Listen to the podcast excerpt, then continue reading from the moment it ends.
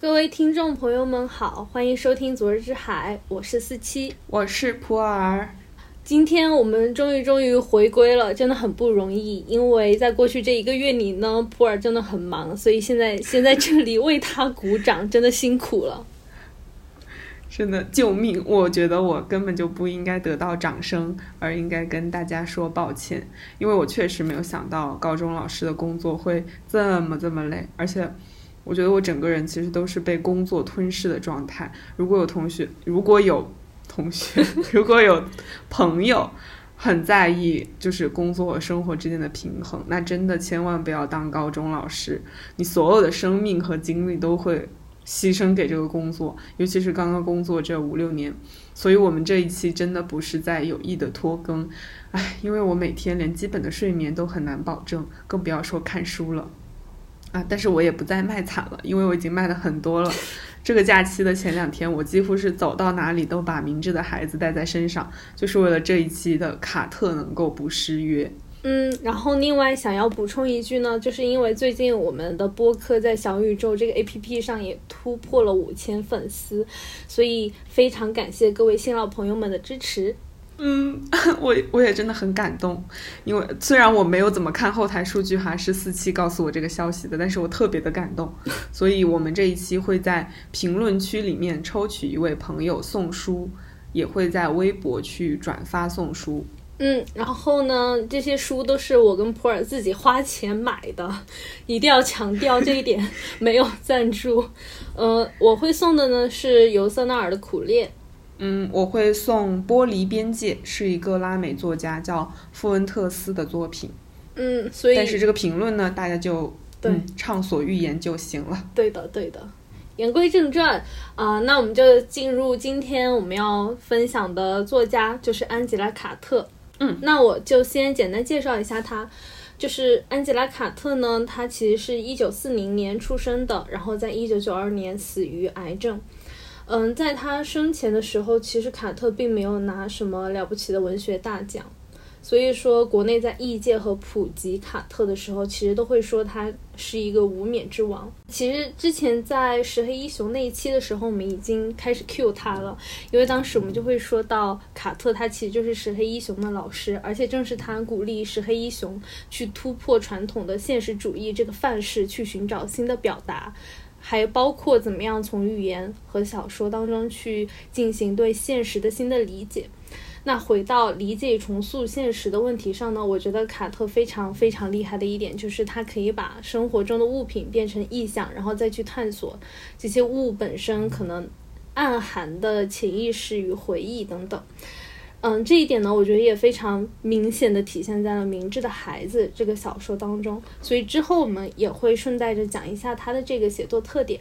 然后另外一个的话，我觉得需要提一下的就是卡特与东方的渊源，因为其实，在一九六九年，卡特他有拿到过一笔奖金，让他可以去东京定居一段时间。所以说，你其实读他的作品，你可以读到一些日本文化的元元素。他的这段经历其实也变成了他自己的一个短篇小说集，叫做《烟火》。这里也推荐。各位看看，然后这位烟火这本烟火的话，其实是收录在了《焚舟记》这个小说集当中。我个人比较喜欢的一篇就是《子女是挚爱》。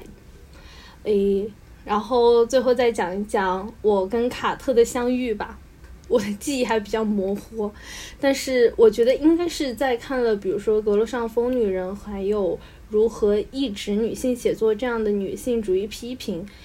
作品之后，我我才意识到自己读到的女性作家和作品可能实在太少了，终究这个阅读的地图呢还是太狭窄，所以说就列了一下书单，但是具体的作品和作家究竟是从哪里来的，我已经忘记了。但是我记得很清楚的是，当时有个很重要的契机，就是我们。呃，硕士毕业答辩完了之后，其实学校规定是我们需要在图书馆网站上面提交自己的论文。然后鄙人有一个爱好，就是去搜各种比文系师兄师姐们以及包括老师们当年写的论文。然后恰好就搜到了有一位老师曾经指导过，呃，研究卡特的一篇硕士论文。然后我看完之后就深感震撼，立刻就买了那本《焚舟记》。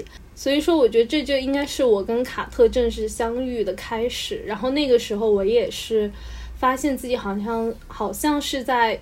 自己的阅读史里面第一次看到那种改写童话的小说，而且不仅仅是用女性的视角与力量去颠覆男性世界，而且我觉得卡特他还特别注重挖掘小说里面那些欲望情感之间的张力。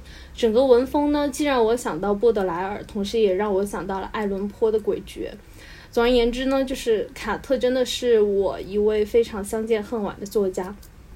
但是我其实。嗯，相比起来，我都没有看完《粉舟记》，而且我跟卡特的相识不算相遇吧，其实是很早很早的时候，大概可能大二大三的那个阶段，我应该是在一个实体书店，但我相信大概应该就是在万盛，我遇到那本《精怪故事集》。然后我就买了一本回去，我真的觉得好有意思。就是我之前从来没有读过这么怪的书，而且对当时的我来说，它其实都不太像一个正经的文学作品，反而就很让我自己想到了我自己在初中那种地摊上面买的那种鬼故事当中夹杂的黑童话。然后这些故事其实也并不是完全由卡特原创的，是他采集的一些民间传说之后，然后改编的。所以我当时就觉得卡特特别像一个女巫。然后这本，但是这本集子里面，其实现在回头去看，其实完全都是他个人的痕迹。那些故事仍然是围绕女性的主人公展开的，而且那些小故事的设定也都非常的奇诡、魔幻，甚至有些都很怪异、很恐怖。然后后来我看完之后。我就把这本书送给了一位远方的朋友。其实到现在，我跟这个朋友都没有见过面。但是我觉得，我当时就觉得他一定会喜欢卡特的，而且他自己也是一个在写小说的女生。嗯，所以就是你的网友，还是？对，就是我的网友，那就是远方的朋友啦。好，不扯远了，说回我们今天要讲的这一本《明智的孩子》。嗯，好。嗯，那在这里的话，就让我先为大家介绍一下这个小说究竟讲的是什么。嗯，首先要说的是呢，《明智的孩子》其实是卡特最后一部作品了。嗯，在我看来，我就觉得整个小说其实充满了狂欢精神，因为嗯，它主要是以 Dora 和 Nora Chance 这对双胞胎的一生作为主线，然后其实。故事发生的那一天呢？小说开始的那一天，其实正好就是这一对双胞胎他们满七十五岁。朵拉她就开始撰写自己、茜丝姐妹，甚至是整个父辈家族的回忆录。所以说，嗯，朵拉她其实就是这个小说最明确的讲述者。呃，这个双胞胎呢，其实他们也是一对舞女，他们其实是通过音乐、舞蹈还有狂欢，走过了整个战充满了战争、贫穷。被遗弃和忽视的一生。他们的母亲呢，其实是一位旅馆女仆，她其实是个孤儿。在他们出生的那一天，她就去世了。那个时候恰值大战，等到她咽气十分钟之后，医生才姗姗来迟。她的母亲去世的时候，并没有太多的遗憾与痛苦，至少她最后微笑着看了女儿们一眼。等到后面呢，就是千丝姐妹得知了自己出生的故事之后，她们会觉得很奇怪，就是为什么自己母亲当初会笑呢？明明她当时被抛弃了，孤身一人，而且还刚刚生完两个孩子，痛不欲生。那个时候还正好就是发生着战争，就是没有一件事情是值得让人笑的。但那个时候，茜丝太太，也就是后来呃抚养他们长大的那一位，告诉他们说，小宝宝也是亲人呢，所以为什么不能笑呢？说回到茜斯太太，她其实就是那个旅馆的老板。嗯，朵拉她们两姐妹呢，其实就继承了她的名字。为了保持对生母的尊重，朵拉她们就叫她阿妈，就是。因为译者言韵，就当我当然我个人非常喜欢他，但是因为他是一个台湾人，所以目前的译本里台湾腔确实还是有点重的。我读到这里的时候，我真的我都把它念出来了。啊，对，就是充满了儿时看偶像剧的那些女主角的声音。是的。嗯。回归文本。嗯，七岁那年呢，其实那位茜斯太太就带他们去看了歌舞剧，在那一刻的话，他们完全被迷住了。那一天吹蛋糕许愿的时候，他们就许下了一辈子想要跳舞的心愿。和他们的父亲一样，剧院成了他们人生的关键词。只不过他们是去跳舞，而父亲则是去演戏。他们的父亲呢，其实就是英国最顶级的莎剧演员，叫做美切尔·汉泽。那个时候，当他跟他们的母亲在一起的时候，他还一文不名。等到女仆发现自己怀孕的时候，他已经离开了旅馆，并且开始出演一些比较重要的角色了。此后，他从来没有承认过自己的孩子们，茜丝姐妹也从来没有机会叫他爸爸，当着他的面总是称呼他为先生。所以说，小说一开篇，朵拉就说他们其实出生在伦敦错误的一边，不被承认的一边。梅切尔在年轻清醒的时候呢，对千丝姐妹只有亏欠，还有不停的背叛。第一次见到他们的时候，他甚至还以为他们是弟弟的女儿。当他们陪着自己去好莱坞完成他的梦想的时候呢，他在发布会上依然称他们为侄女们。但是美切尔的弟弟呢，佩瑞格林承认他们的存在。并且主动担负起了父亲的角色，所以在其他人的眼里，他们的父亲就是佩瑞，而不是梅切尔。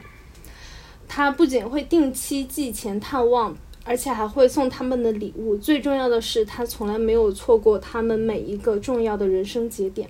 其实，佩瑞跟美切尔呢，他们也是一对双胞胎。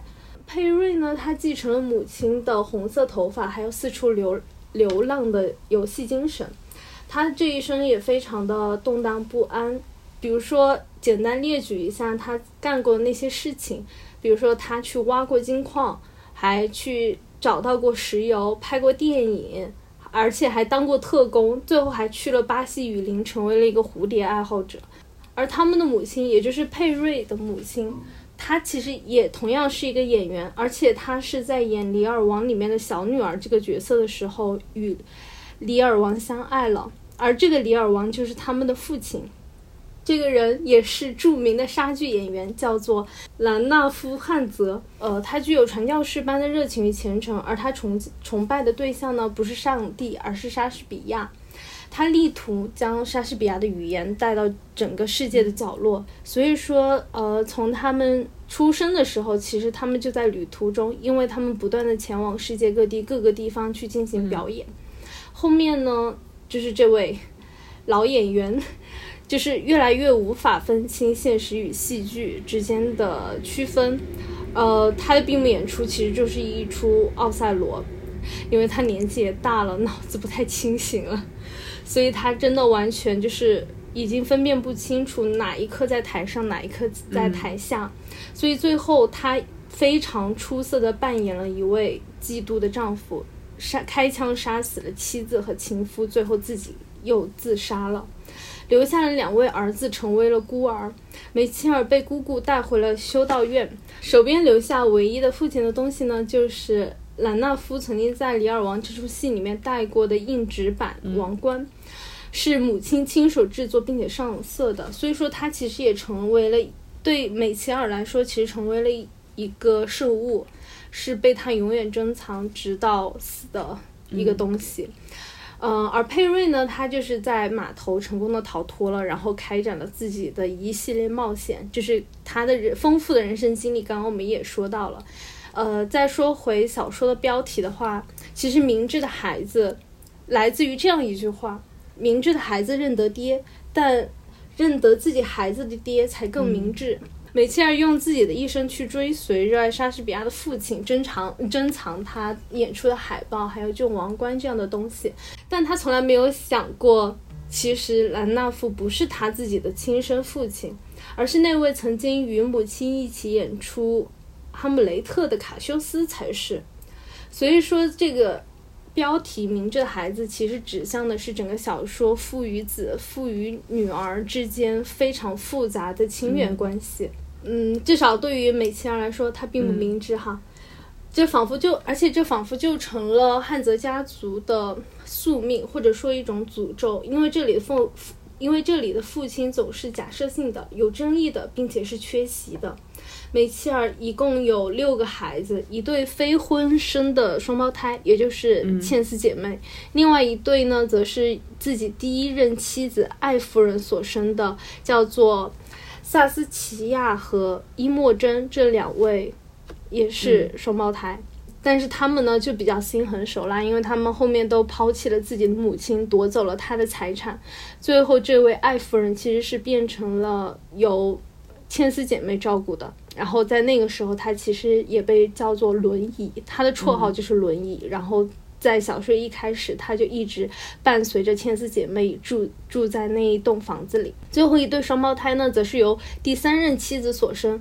然后美琪尔的第三段婚姻其实也跟他的父亲是一样的，因为新娘不仅比自己小吧，而且她也是在《李尔王》这部戏剧当中曾经扮演过这个李尔的小女儿。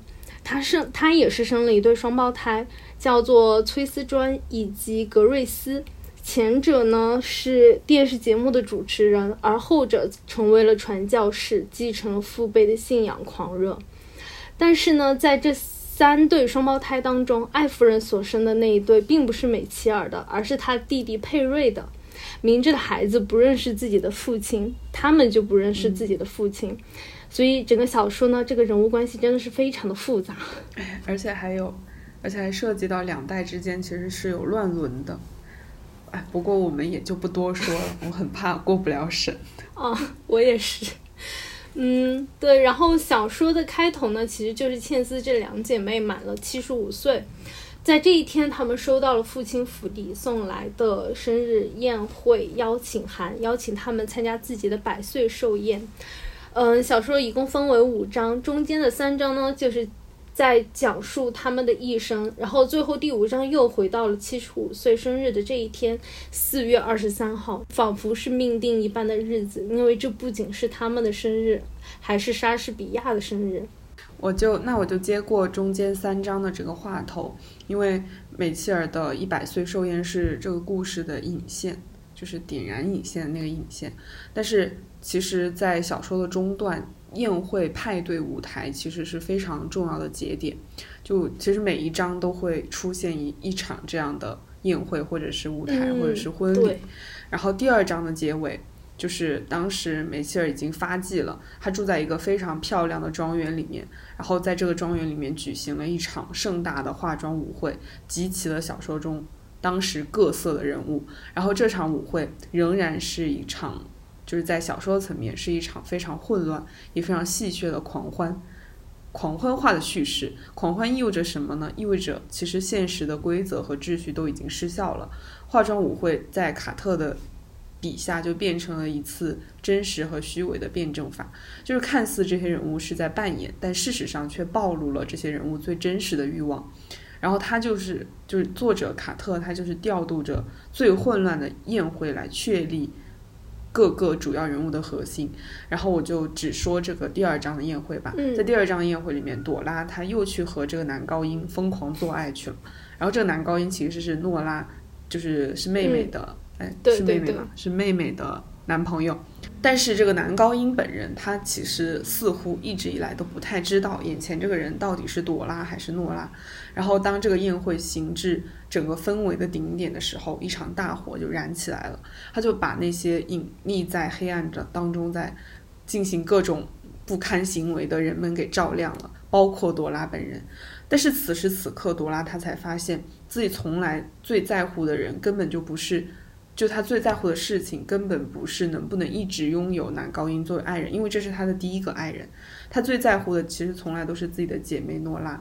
然后当时那个火燃起来之后，他就不顾一切的，当时他是赤裸的，赤裸着自己的身子去找自己的姐妹。然后这个时候，梅切尔他作为父亲，他其实仍然沉沉浸在他自己扮演的那个杀剧角色当中，他就汲汲于那个指王冠，然后。朵拉说：“那种作为女儿的本能，甚至想让自己去帮她，但是她无法控制的，就是她感到前胸是这个庄园燃起的烈焰，然后后背却阵阵发凉。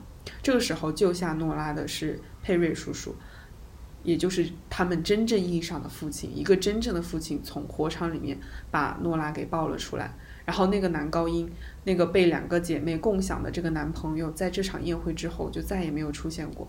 所以你会发现，虽然这场宴会发生的一切都是非常混乱的，但是其实卡特在他的笔下，他就把这个狂欢的场景变得非常的神奇。在这样一个混乱的，在这种生命力的顶点，他再去写这个人物感情的流向，而这样的流向竟然是最最真实的，是最不容戏谑的。而且，我觉得我读完第二章之后，我突然就感觉到这这几个人物关系之间的逻辑就这样被确立下来了。然后再往后读，就更加的清晰了。嗯嗯，那接下来就到了。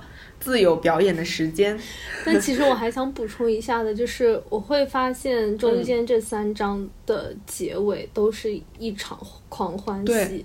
对，其实我很也很想讲第三章的那个婚礼，但是我没有仔细去回顾。我觉得真的很迷人，我觉得。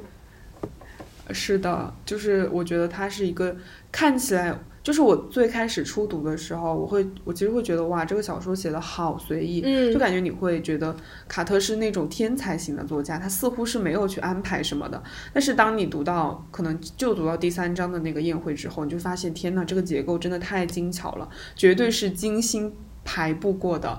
而且为什么要在特定的那种宴会的场景里面，为什么要会会在那样的时刻去写那样的人物行为，是很有原因的，嗯。对，其实我觉得，呃，刚普洱讲到的那个结构，其实真的可以体现在他对意象的选择当中。诶，嗯，怎么讲呢？就是我觉得卡特小说当中，就是非常具有魅力的一点，在我看来，就是对感官世界的描绘。就比如说，当姐妹俩刚刚出生的时候，全世界都在打仗，整个伦敦都乱糟糟的。就是战争本来是应该令人绝望的，但是他们所他们刚刚一出生，看见这个世界的第一眼却非常非常的不一样。嗯，原文是这样的：于是我们湿漉漉的婴儿眼睛第一样看见的东西就是阳光和舞蹈。然后一只海鸥振翅而起，掠过窗前，飞得又高又远。我会觉得说，这第一眼仿佛。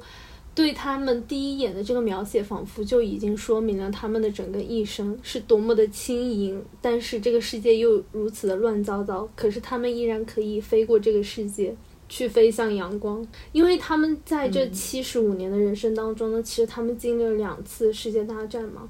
然后父亲其实他也不愿意承认自己的存在，而他们作为歌舞女郎，也见证了这个行当就是不断的走下坡路。到后面的话，就是演出服的布料都越来越少了。但是呢，就是你会发现，朵拉她在写这一本所谓的回忆录的时候，他们回望的目光都非常的轻盈，他们只关注那些快乐的。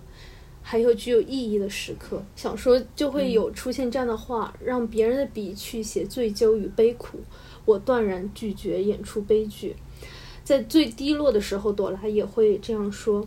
而小说当中反复出现的话，就是唱歌跳舞是多开心的事，就是你会感受到他们身上去享受生活的那种力量。呃，回到我们刚刚说的那个意象上面，就是我会发现。嗯，这些意象都是与日常的感官经验所紧密结合的。呃，在短篇小说当中呢，我觉得这一点很明显。但是其实我在看《明智的孩子》时候，我也发现了有一点，就比它最具体的就体现在白色紫罗兰这一这一个花身上。我甚至会觉得，它就仿佛变成了卡特的马德琳蛋糕。他会反复唤起对过去的追溯与回忆，就是呢，就是文学院出身的人，就是永远改不了的臭毛病，就是小说当中如果有什么意象会反复出现，就会非常小心的留意，然后也会就是拿出数学家般的精神，其实也没有很严谨，但是就会去数他的出场次数，就是感觉自己有一点日趋变态起来了。嗯，然后我在看这个小说。就是在重看的时候，我就真的去数了他，就是出在哪几场里面出现过，到底出现了几次。然后我就发现，其实他第一次出现的时候，就是在两姐妹十七岁的那一天。那一天呢，朵拉就有了自己的第一次经历嘛，就是刚刚普洱讲到的，跟男高音一起，在那一天晚上，他就闻到了一股非常强烈的花香。这一段有一个非常精彩的描写：激情后的凌晨。紫丁香开始凋零，花瓣边缘变黄，散发口臭般的味道。教我用隐喻的爱尔兰一定能对这紫丁香大书特书一番。你明白我意思吧？哎，真的很可爱。嗯，然后等他走出房间了之后，朵拉就发现，哎，自己的父亲就站在餐吧那里。这或许也是他第一次主动来找自己的女儿。虽然说他还从来没有真正的去称呼他们为女儿，但至少认可了他们存在着。然后在那一晚，美琪儿还跟朵拉一起跳了一支舞。这似乎一下子就来太多了，朵拉当场就哭了。而第二次出现呢，则是在第四章。当时茜丝姐妹受邀参加美琪儿另外一对正统的女儿的生日，也就是萨斯奇亚和伊莫珍。他们那一天呢满二十一岁了，但是整个场面也完全失控了。整个宴会最后非常糟糕。呃，萨斯奇亚他最后直接拿着刀，眼神非常的狂乱，好像准备了要去捅人一样。但是在这样一个混乱的场，整个场景当中，宴会桌子上摆的是白色紫罗兰，它直接牵扯着回忆。怎么说？其实我作为一个读者，我当我看到他的时候，我会想到的是他们千丝姐妹十七岁生日的那一天。那个时候，他们才第一次跟父亲说话，而此刻，朵拉他们就坐在伊莫珍他们的生日宴会上，他们满二十一岁，而明明都是自己的父亲，可是美切尔却如此的疼爱他们，甚至跟他们真正的父亲佩瑞，就是一定要争着去表现谁究竟更加爱他们。白色紫丁香更是火上加油，那香味。我感觉好像有人一把握住了我的心，使劲猛捏。是这样的一种对比更显落寞吧，真的非常令人心碎。然后最后一次出现呢，就是在美切尔的百岁寿宴上，他又一次闻到了白色紫罗兰的味道，他感觉自己又回到了十七岁的那晚。我又回到十七岁，因为这里有紫丁香，到处都是紫丁香。十七岁的回忆又一次临临时出场，成为了无形的对照。在这个晚上，他们终于获得了许可，终于可以当着众人的面叫他父亲了。虽然虽然我个人觉得这也只是表演的一部分，而他们可能又只是被这个美琪儿利用罢了。但是这无关紧要，因为他们终于获得了那么一点点的爱。然后作为对照的呢，就是。在十七岁那呃生日的那一晚，朵拉跟自己的父亲跳了一支舞，而在这个七十五岁生日的这一晚上，诺拉终于补上了这支舞，迟到了多少年来着？迟到了五十多年吧？七十年？这个数学不好就不想算了。迟到了五十多年吧，诺拉终于也像是一个。小女孩一样实现了自己对父爱的渴望，然后这对百岁寿宴呢，就成了小说里面的最后一次狂欢。所有的恩怨与关于身世的真相都在这里被挑明。小说最后就留下这样的一句话：母亲永远是母亲，因为母亲是一项生理事实，而父亲则是可以转移阵地的流水席。父亲是假设，但母亲是事实。你刚刚讲到。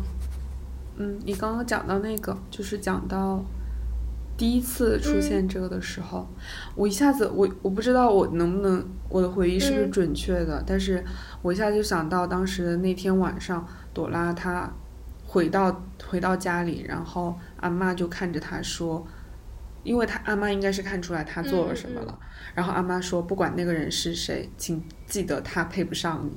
哦天呐，这个他就不一定是指，啊。呃，那个男人了，有可能是指对，哎，太神奇了，我一下就想到了，应该是是那里吧，我觉得是那里，对，好像是，嗯，哎，是吗？应该是，应该是，我书不在手边。天呐，哇，卡特好厉害呀！对我真的想到了，一下子就想到了，卡特的语言真的充满了戏谑双关，还有各种微妙的讽刺。还有暗指，感觉真的可以读很多遍，太厉害了。嗯，那回到小说，其实从刚刚我们说那句话“父亲是假设，但母亲是事实”，从这一句话呢，我想再重新回顾一下这个小说。天子两姐妹呢，她们从来就没有被承认过，她们呢是由母亲，母亲的名字也很很有意思，因为她名字就叫小咪。就像一个流浪猫所有的名字一样，她的个人命运也如她的名字。这个两姐妹呢是由母亲小咪的雇主茜丝太太抚养长大，而对于茜丝太太的过去呢，就是没有人知道究竟是什么样的。只不过就是有了一有一天，她突然来到这里，买下了这栋房子，开始了新的生活，与过去那种就是或许有些放荡不堪的生活直接一刀两断了。茜丝姐妹出生的那一天呢，她们刚出生就失去了母亲，而那个时候，Grandma 抱着他们，就是她的人生仿佛也有了一场顿悟。她突然明白了男人究竟能干什么，他们究竟有什么用。这个家庭呢，一开始只有三个人，而他们成为一家人的原因就很简单，那就是爱。等到后来有一天，有个流浪的小孩拿着佩瑞的手写信敲响了这里的大门，从那一天开始，他也加入了这个家，成为了茜丝姐妹口中那位阿星。卡特就是在这一段写道：“这句话真的让我非常的动容。”他写：“这个家庭是阿妈发明的。”他将手边有的东西放进来，两个没妈的迷途小娃，一个戴着扁塌男帽、衣衫褴褛的流浪儿，凭借自己坚毅个性，一手创造出这个家。这些被抛弃的人，还有流浪的人，就在这里彼此相遇，彼此收留，然后也是在这里，突然有了一点点的长生藏身之所。而他们呢，都是自己主动选择的家人。这个家的核心就是阿妈，就是 grandma。这个家也不停的壮大，但是你同时也可以看到，在其中男性是不存在的。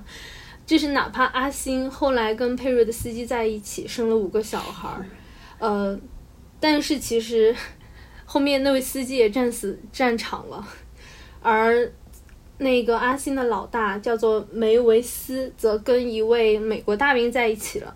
当然，这个美国大兵肯定后面就是也走了，也跑了，不知道去哪儿了。对，然后他们生下来的孩子叫做布兰达，而布兰达则有了嗯 Tiffany 这个家庭当中第一个黑人。所以，直到了 Tiffany 这一代呢，他才终于有了一位父亲。这个父亲在这个家庭里面终于是不再缺席的了。但是在此前呢，就是一切都是要靠这些女性彼此扶持。共同陪伴走过来的这样的家庭，好像就变成了一位女性的家族，而她可能就是父权家庭的一个反面。当然，我觉得这样的论断还是有一点浅显，但是呃，至少我在看的时候，还是会为这样的连接感到感动，因为我会觉得对陌生人的爱或许是最难得和稀缺的爱吧，因为没有血缘关系，同时也不要求对方进行交换，一定要拿出什么。这种没有任何意义上的契约，完全接受另一个存在的所有，这真的需要非常强大的心脏与慷慨的心灵。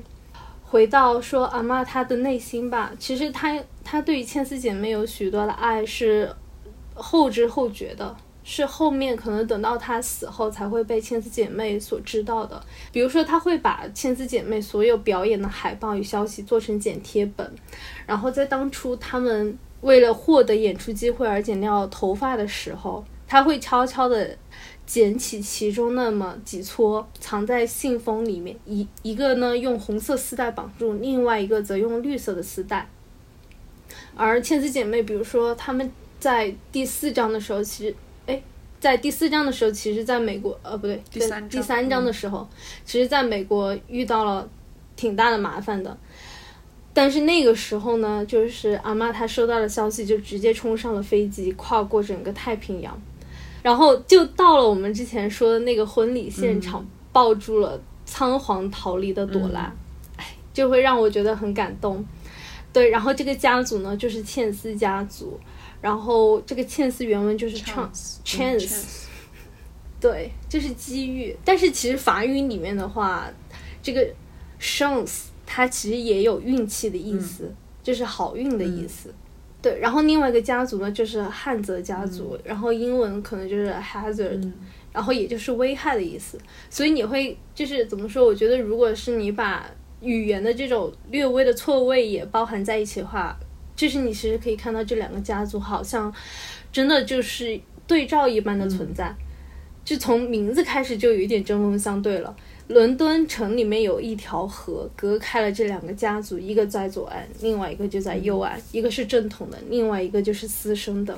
然后再说到汉泽家族吧，我觉得他们，他们两代人之间的关系也可以用小说结尾的这段话来总结：子不识父，父不识子。在这样的关系，甚至这样的关系，甚至还浓缩在佩瑞带两。就是倩丝两姐妹去看的码头表演里面，就是那当时有一个人表表演了一场，就是讲了一个比较低俗的笑话，内容大概就是一个男孩想要跟隔壁的同城的还有城外的女孩结婚，但是三次就是跟父亲说这件事情的时候，父亲都告诉他们说啊不行啊，他们是你的妹妹。然后垂头丧气之际呢，就是他的母亲告诉他，就是不用担心这一些，放心结婚吧，因为他不是你爸哦。所以说，我会觉得，其实，在呃汉泽家族里面，父亲这个身份就是被不断的模糊，最后甚至被消解了。他可以是不存在的，唯一的解答就只掌握在母亲的手中，而母亲才是那一个真正与孩子的生命联系的最紧密的人。所以后面就会直接说父亲是假设，但母亲是事实。呃，在我看来，我觉得这真的就是有一点像在戏弄和嘲笑父权的自以为是。在这样的故事里面，我会觉得这种宣战和挑衅的意味还挺强烈的。嗯，对，其实关于这个书，就这个小说里面的父权，唉。我仔细的琢磨了好久，因为我觉得我读出了，就是读出了非常强烈的这种意味，而且我相信每一个读到这一本书的读者，一定都会被里面那种复杂的家庭关系缠绕。但是其实，在这一大堆家庭关系里面，最核心的那一组始终都是很明晰的，那就是朵拉和诺拉，诺拉两姐妹。和他们的叔叔与父亲之间的关系，尤其是他们和父亲之间的关系。而且刚刚四七已经提到过了，两姐妹她重要的人生选择其实都是被他们的亲生父亲梅希尔所牵引的，虽然他们的身份从来没有被承认过。于是呢，我就妄自发现这本书里面其实是存在两种历史的书写。第一种历史就是以梅希尔为主线的家族史，它是。它也是有一嗯一部由莎士比亚戏剧支撑着的娱乐界的变迁历史，而另外一种历史就是这两姐妹的生命史，关于她们的梦想、她们的爱，还有她们的痛苦。然后我们都会发现，其实这两姐妹的生命史完全是被她们父亲所在的那个历史叙述中被删除的、被忽视的。然后，其实说到这里，我觉得可能就会有一种。宏观历史和具体女那个父权和女权之间这种二元对立的嫌疑，但是仔细一想，你就会发现卡特不会做这样简单的处理，因为性别的二元对立本来就是父权文明最骄傲的成果之一。我觉得卡特是不会，他也没有用这样的模式来处理这两种历史的话语。我觉得他的模式真的很可爱，我非常的喜欢。就先从那个。可能文本当中只带过一两笔的那个老爷钟说起吧，就是在这两姐妹的家里，那个旅馆的前门厅有，就是他们说我们拥有全伦敦唯一一座阉灵老爷钟，阉灵就是被阉割了的男高音嘛，然后美声男音，然后呢，这个老爷钟是父亲梅切尔唯一送过两姐妹的东西，也就是说某种意义上它是象征着父亲的位置，但是这个老爷钟从来没有准确的报过时，除了。在他父亲一百岁寿宴请帖送来的那一天，然后本来钟表它就是时间秩序的守护者。换句话说，这座老爷钟它所代表的那种父亲的历史秩序、父亲历史所要规训的那种生命的刻度，对于两姐妹而言，其实从来都是无效的。然后呢，卡特也没有以完全对立的方式，就完全去和父亲话语。相对立的方式去和他抗衡，恰恰相反，我们的主人公两姐妹，她其实从来没有放弃过对她父亲的注视，甚至可以说，其实两姐妹她从始至终都希望能够得到父亲的承认。那个从来不会准确报时的老爷钟，他始终都在门厅里面。但是卡特是怎么去？让这两种历史形成一种微妙抗衡的呢，就是通过叙事和时间的节奏。我觉得是通过叙事和时间的节奏把这两种历史叙述区分开的。嗯，因为朵拉的回忆其实已经涉及到了两个方面，一方面就是给我们读者勾勒出了美西尔背后的家族史，然后这部家族史它其实是完全遵循着父系文化的传统，而且我觉得这个传统它并不是指向某一个具体的家族的，而是指向整个人类历史的，而且在这部。但是呢，这部家族史在小说当中属于那种被狠狠嘲弄的地位，就是刚刚思琪说的，他们之间其实是很混乱的。然后朵拉两姐妹是私生子，但是美琪尔自己也是，乱伦就是这个家族里面的家常便饭。我们在此不做展开，但是这个家族就是子不识父，父不识子的。那个一直被朵拉姐妹注视的父亲背后，其实站立的是完全的混乱和虚伪。那与之相对对照的呢是茜丝家族，这个以阿嬷为核心的家庭。然后那，我们发现这个家庭它其实并不是建立在血缘伦理基础上的，而血缘伦理是什么？不就是父系文化所要强调的那种伦理的秩序和血缘关系吗？这个家庭的存在，它就打破了那种血缘的关系，也解构了那种单一的父性的家庭模式。阿嬷她不仅收养了两姐妹，而且在那个艾夫人摔下楼梯，其实也是一个可怜的女人。她变成一个无用之人的时候，也是这个地方接纳接纳了她，然后维系住这个家庭的，也是我非常非常感动的，就是人和人之间的爱和体谅。但是我觉得这也不是一个完完全的女性的乌托邦，因为佩瑞叔叔仍然是。呃，两姐妹生命中很重要的一个存在，而且在两姐妹身上，我仍然能够看到命运施加给他们的痛苦。我说一个印象比较深刻的点，就是诺拉的初夜是跟一个有妇有妇之夫，就是那个什么鹅，在演出后台的巷子里面做的。我觉得这件事情本身是非常混乱、非常不堪的，但是这个时候朵拉的声音就出现了，而且她的。她说：“他说别为诺拉悲哀，他要的就是这个人。他充满热情，想要认识人生，想要了解人生所有肮脏的角落，而这就是他的开始。我觉得他是在为自己的姐妹辩驳，这种辩驳是不容我们读者去驳斥的。然后这样的事情其实是不断的在两姐妹身上去发生。她们真的不是什么纯净无瑕的女孩，也并不高尚，也不。”也不也，但是也不是那种楚楚可怜。但是小说当中属于他们的时间是如此的真实，如此的热烈。他们的叙事就是，当我们把当我们把目光放到他们俩，他们俩的故事身上的时候，就会发现他们的他们所有的那个叙事都充满了生命力和想象力，就像一场游戏一样，而且。我很感动的一点就是，他们度过自己人生的方式和朵拉回忆自己人生的方式都没有因为要去跟父权抗衡，或者说与之形成一种对立而牺牲掉自己的质地。我觉得他们其实不在完完整整的对立面，而在另一面，就是是一个另一种选择，另一种人生。因为梅切尔他其实一生都在对那个指王冠孜孜以求，但是朵拉却提到。他在舞台灯光暗下，幕布亮起的那一瞬间，他说：“你知道神奇的事情即将发生，就算接下来发生的是扫兴之至也无所谓，因为那一份期待之情永远纯净无比。”我就觉得，同样是舞台，同样是戏剧，同样是娱乐界的那些闪光的东西，但是两就是两种质地是完全不一样的，它就形成了两种完全不同的历史和时间的节奏。我就觉得。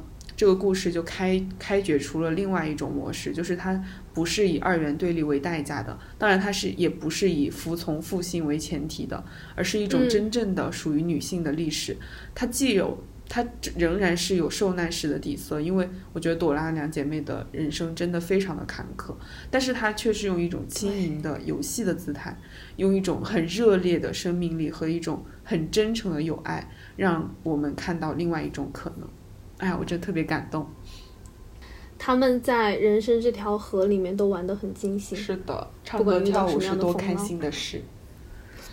对，是的。然后接下来我就会想讲说朵拉写作这一个行为本身吧。嗯。因为我前面也讲了，我觉得其实其实这个宣战和挑战呃和挑衅的意味还是很强烈的。嗯。具体就体现在他写作这一点上，呃。爱尔兰这个名字，其实之前我们念片段的时候也提到了。嗯，这个爱尔兰呢，不是说一个国家，而是一个人名。它出现的时间很早，甚至是小说可能开始前几页就会出现爱尔兰这个人了。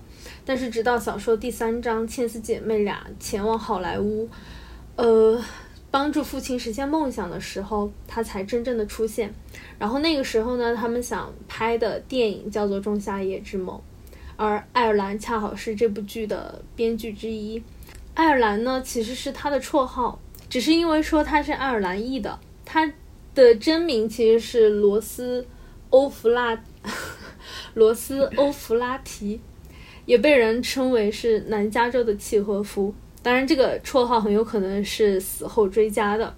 在他身上呢，就带着一些怀才不遇的落魄和脆弱，或许是这一点吸引了朵拉吧。他们后面在一起了，呃，但是由于千丝姐妹很早就出来跳舞赚钱养家，所以他们并没有接受过什么样正规的教育。而艾兰对朵拉不满的一点，可能就在于她的粗野。于是他就开始教她文学，教教育他。他们会一起读小说，准备从 A 读到 Z。嗯，叙事者呢，也就是朵拉，她是这样写的：他怎么会想着教育我呢？因为他没钱买貂皮大衣，所以便送我文化。我在看到这里的时候，立刻截图发给了普洱，因为真的把我给笑的不行。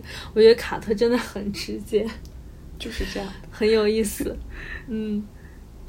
对，然后这里呢，我觉得似乎也是在暗示过去两性之间一种不平等的关系吧。嗯，就是在过去那种性别范式里面，好像男性就一定得是那个教育者，而女性则应该是无知的，是等着被教导的人。其实我觉得在前面几期也有涉及啦，就比如说《使女的故事》里面那个大主教书房那一排一排的装帧精美的硬壳书。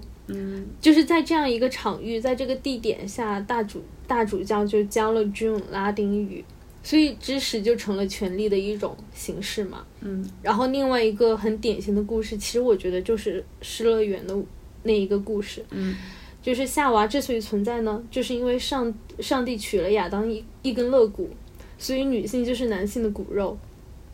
直到夏娃受到毒蛇的蛊惑，然后吃下智慧果，被逐出了伊甸园。但是在卡特这个故事里面呢，就是我觉得爱尔兰他既是亚当，他也是毒蛇，就是他男性既想要改造女性，是要塑造他们心中完美的天使，但是他但是他们都不会想到说，有一天就是女性竟然也会抛弃自己，就是女性竟然也会有自己的想法，要做出自己的选择。到了后来呢，就是在爱尔兰的教导之下呢。朵拉在爱尔兰跟亨利詹姆斯之间，她只会毫不犹豫地选择亨利詹姆斯，然后在这个时候，他们的感情就走向了破裂。呃，小说原话是：“我是他心爱的有瑕疵的歌舞女郎，就像一只他不知道有裂纹的玻璃杯，直到他将热情一股脑注入，杯子四分五裂。但女孩还能怎么做？呃，到后面呢，朵拉甚至就开始学起了德语。”后来，无论爱尔兰怎么样请求，他都坚定的拒绝了他。嗯，所以说在这里，我觉得某种意义上也是在指涉一个塑造的神话，就是它本身就是值得商榷的。但是至但是至少呢，这种教导它给了朵拉更加清晰的思考和表达的能力。毕竟他学会的是语言，学会了隐喻，更学会了文学。嗯，这也跟爱尔兰的写作形成了一一个反作用力吧。就是因为你会发现这个小说里面就是反复强调一种二元性一样，就是 生下的小孩也都是双胞胎。嗯，整个小说里面暗藏的很多东西，其实也就像是作用力与反作用力一样，他们在彼此的对峙，彼此之间也有非常强大的张力。就是在那个时候呢，爱尔兰就是处于被拒绝的痛苦中，然后他写了一本小说，叫做《好莱坞挽歌》。在小说里面，他就把他就诋毁朵拉，把朵拉写成了他心爱的荡妇。到了《仲夏夜之梦》首演的那天晚上呢，他就直接倒在了中国剧院的门口。当时还被人很嫌弃的，直接就踢到挪到一边了，因为他挡道了。嗯，结果那一晚呢，就他就是心脏病发作死了。紧然后紧接着呢，就是《好莱坞挽歌》。在他死后出版，大获好评，然后甚至得了普利策文学奖，可能也被人就是在那个时候才会被开始称为南加州的契诃夫吧。但是荣誉与赞赞扬都来得太晚了。但另外一个问题是，以后只要与他有关，朵拉就只能是一个贱人，一个荡妇，而这就是他许诺给朵拉的永恒。然后在这里的话，其实他就是在。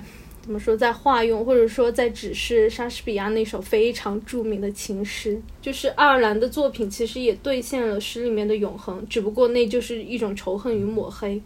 因为在最开始，呃，他们俩热恋的时候，二兰就是经常喝汽水嘛，然后喝完汽水打嗝打出来那首诗，我能否把你比作夏天的一夏季的一天？